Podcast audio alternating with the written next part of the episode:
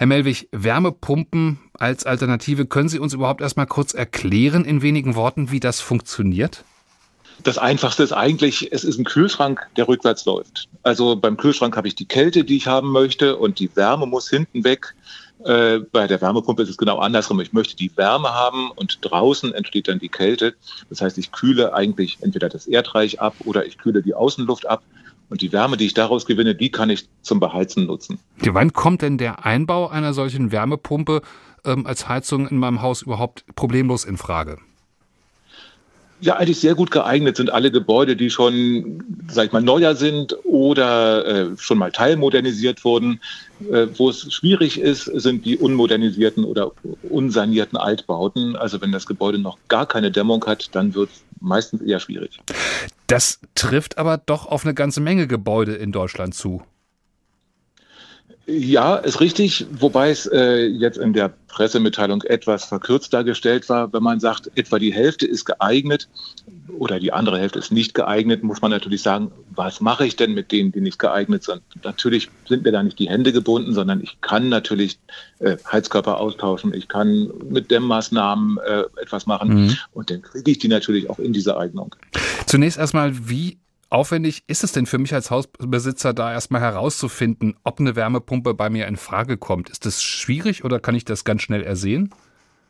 Ja, also die Zahl, auf die es ankommt, ist tatsächlich die Vorlauftemperatur. Also wie heiß muss eigentlich der Heizkörper werden, damit ich es warm habe? Das war bei bisherigen Heizungen immer so um die 70 Grad, wenn es überhaupt mal eingestellt wurde. Also 70 ist der Standard. Das kann auch sein, dass es mit weniger warm wird. Die Wärmepumpe, die möchte am liebsten so unter 55 Grad haben. Die geht auch mit 60, aber sie läuft besser, je kühler das ist. Mhm. Und es gibt Tipps, wo man sagt, probier es doch mal aus, stell mal an der Heizungsregelung 55 ein und dann mal gucken, ob es immer noch überall warm wird. Hm, und im Zweifel, sagen Sie, kann man auch bei der Dämmung nachrüsten, aber dann wird es irgendwann auch zum Kostenproblem, oder?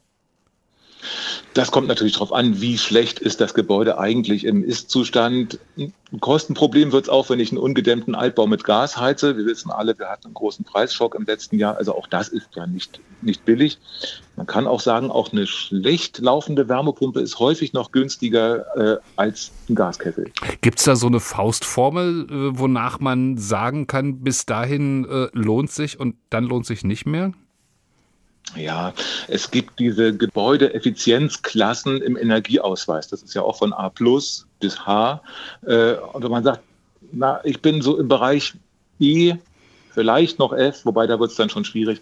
Aber da kann ich dann schon schauen, kriege ich da die Wärmepumpe rein? Das wird nicht immer so ganz ohne was gehen.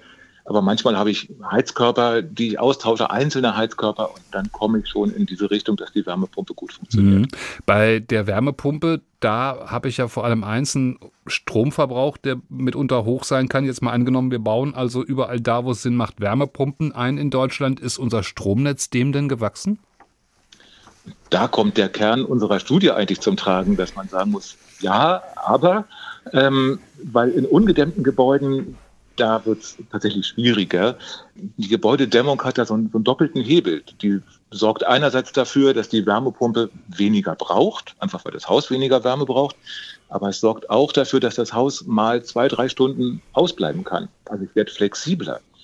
Das ist diese Aussage in der Studie. Ich brauche eigentlich, ich kriege fünfmal mehr Gebäude beheizt, wenn sie gut gedämmt sind, als bei ungedämmten Gebäuden. Also das ist wirklich so eine Synergie, so ein doppelter Hebel, der sich da ergibt. Hm.